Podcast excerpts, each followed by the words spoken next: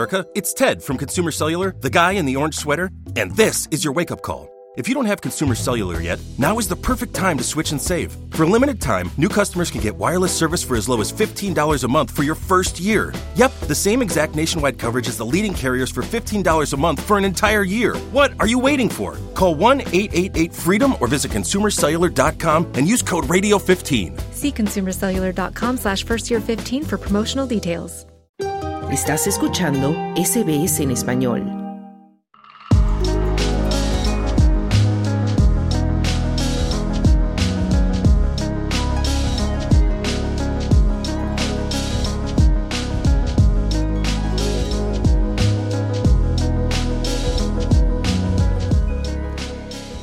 Cuando llega el momento de despedirte de tu automóvil usado para venderlo, no basta solo con lavarlo bien, entregar el libro con el registro de mantenimiento y recibir el pago.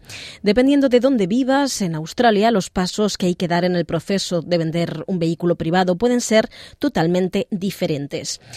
Comprender bien los requerimientos y recomendaciones necesarios a lo largo del proceso, desde la preparación de tu automóvil hasta completar la venta, puede garantizar una transferencia de propiedad legal y sin ningún problema. Esther Lozano nos lo explica.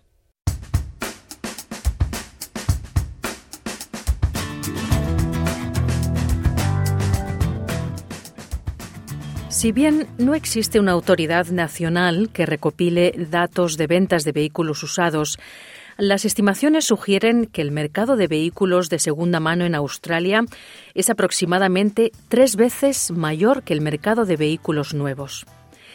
Es por eso que si vas a vender tu coche, tendrás un grupo sustancial de potenciales compradores a los que dirigirte. Pero, ¿cómo navegar de forma apropiada por el proceso de venta de tu vehículo? Cathy Townsend, directora de compromiso regulatorio en New South Wales Fair Trading, nos explica las vías disponibles para vender un coche usado en Australia. Para las personas que desean vender su propio automóvil, la primera decisión que deben tomar es por qué vía les gustaría venderlo. Para ello hay un par de opciones. Podrían venderlo a través de un distribuidor o concesionario, podrían venderlo a través de una casa de subastas, o podrían venderlo directamente a alguien que use una de las diversas plataformas de venta, la mayoría de las cuales, por supuesto, están en línea. En el caso de los vehículos clásicos y de colección, lo más común es venderlos a través de un concesionario o una casa de subastas. Esto elimina la molestia de tener que encargarse directamente del proceso y ellos cuidan el proceso de venta. Aunque, por otro lado, esto no permite maximizar el precio de la venta, dado que hay intermediarios que también se llevan su parte en el proceso. Es importante considerar los costos asociados con la venta a través de un concesionario de automóviles, ya que generalmente apuntan a un margen de ganancia al vender su coche. Alternativamente, si se elige una casa de subastas, se tendrá que pagar una comisión que promedia alrededor del 10 al 15% del precio de venta, según Townsend. En el caso de una venta por privado, de persona a persona, es esencial tener los documentos de registro disponibles. Cualquier comprador querrá verificar el vehículo con los documentos de registro e incluso puede pedirle que verifique que usted es el propietario real, para lo que puede pedir, por ejemplo, su licencia de conducir. También querrán verificar los detalles del vehículo. Por lo tanto, es posible que deseen información como los números vino número de chasis, que están disponibles en los documentos de registro. Esto es principalmente para que puedan hacer una verificación, y para ver si hay dinero adeudado en el automóvil a través del registro de valores de propiedad personal.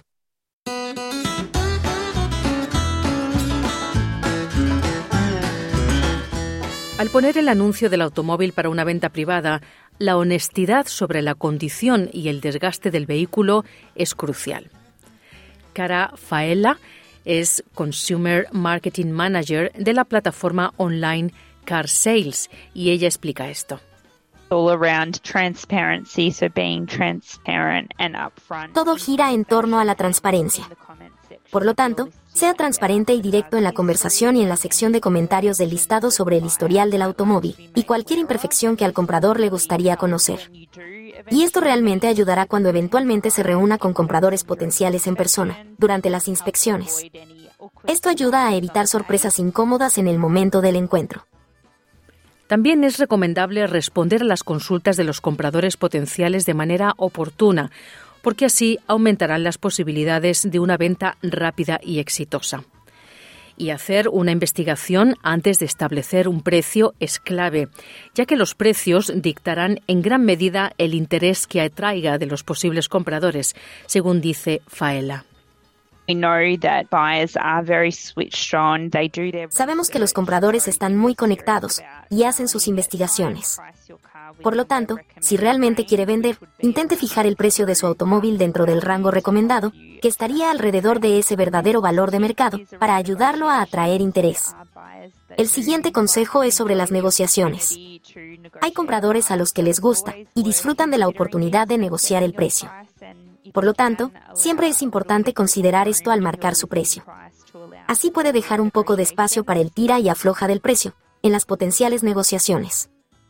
Alex Forrest es el gerente de vehículos y combustibles en el Royal Automobile Club en Australia Occidental, RAC.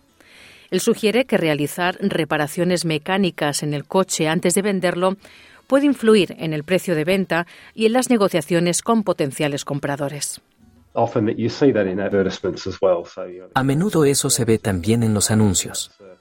Cosas como que el auto acaba de ser reparado, tiene neumáticos nuevos. Esto es algo que se puede hacer para que un comprador potencial se sienta mejor con el auto que va a comprar.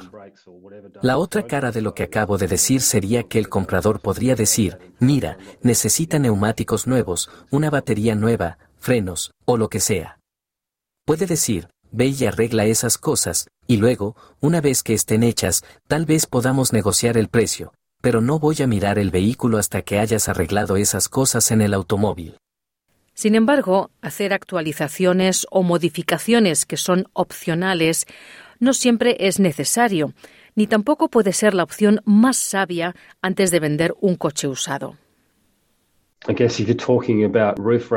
Supongo que si estás hablando de barras de techo y barras de refuerzo y ruedas y neumáticos más grandes o diferentes tipos de complementos, como una barra de remolque y ese tipo de cosas, por lo general, realmente no aumentan el valor del automóvil, a menos que el comprador realmente quiera específicamente esas cosas que podrían incentivarlo a pagar un poco más por ello pero por lo general, todos esos complementos y extras opcionales que se pueden comprar en el mercado de accesorios no agregan mucho más al valor del automóvil, especialmente si el comprador tiene que ir y modificar el automóvil a como estaba antes, porque no les gustan esos extras opcionales que se le han puesto.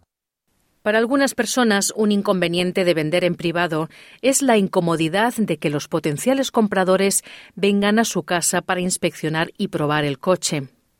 Faela sugiere que hay maneras de abordar esta preocupación y comparte su propia experiencia de tener un miembro de la familia presente cuando vendió su coche. Ese es otro pequeño consejo. Puede tener un amigo o familiar con usted. Con la prueba de conducción, puede organizar un encuentro con el comprador en un lugar público, por ejemplo, un estacionamiento de un centro comercial, donde hay gente alrededor. Puede pedir que le dejen las llaves del automóvil que condujeron para reunirse con usted, o incluso puede retener su licencia de conducir, como una medida de seguridad. Otra opción puede ser hacer la prueba de manejo con ellos y sentarse en el asiento del copiloto. Dependiendo de los estados o territorios, podría ser un requisito que antes de venderlo tu vehículo pase una verificación para cumplir una serie de condiciones sobre su condición. Forrest de nuevo. En Victoria, cada vez que se compra y vende un vehículo, se debe venir con un certificado reciente de aptitud para circular. Y eso no es necesario en Australia Occidental. Por lo tanto, hay diferencias significativas en los controles de vehículos que son requeridos por la ley en los diferentes estados de Australia. Y luego también están los controles de condición mecánica del vehículo, que no son obligatorios, pero son muy recomendables para las personas que buscan comprar un automóvil usado.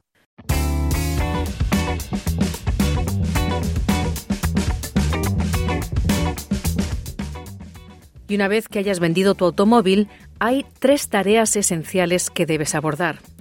Comunicarte con tus proveedores del seguro y asistencia en carretera, asegurarse de que tu cuenta de peaje se transfiera a tu próximo vehículo y notificar el traspaso de la titularidad a la Oficina de Registro de Automóviles en tu estado o territorio. Es importante tener en cuenta que el papeleo y los requisitos para cambiar la propiedad, la transferencia de vehículos y la baja varían en todo el país. Townsend, de New South Wales Fair Trading, proporciona más información sobre estos procesos.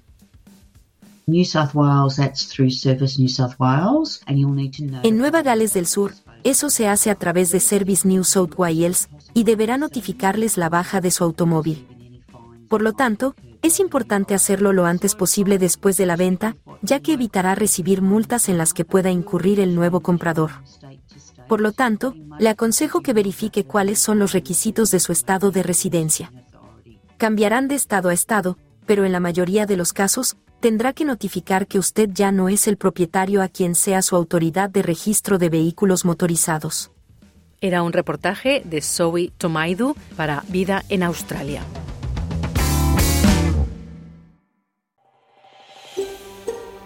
¿Quieres escuchar más historias como esta? Descárgatelas en Apple Podcasts, Google Podcasts, Spotify o en tu plataforma de podcast favorita.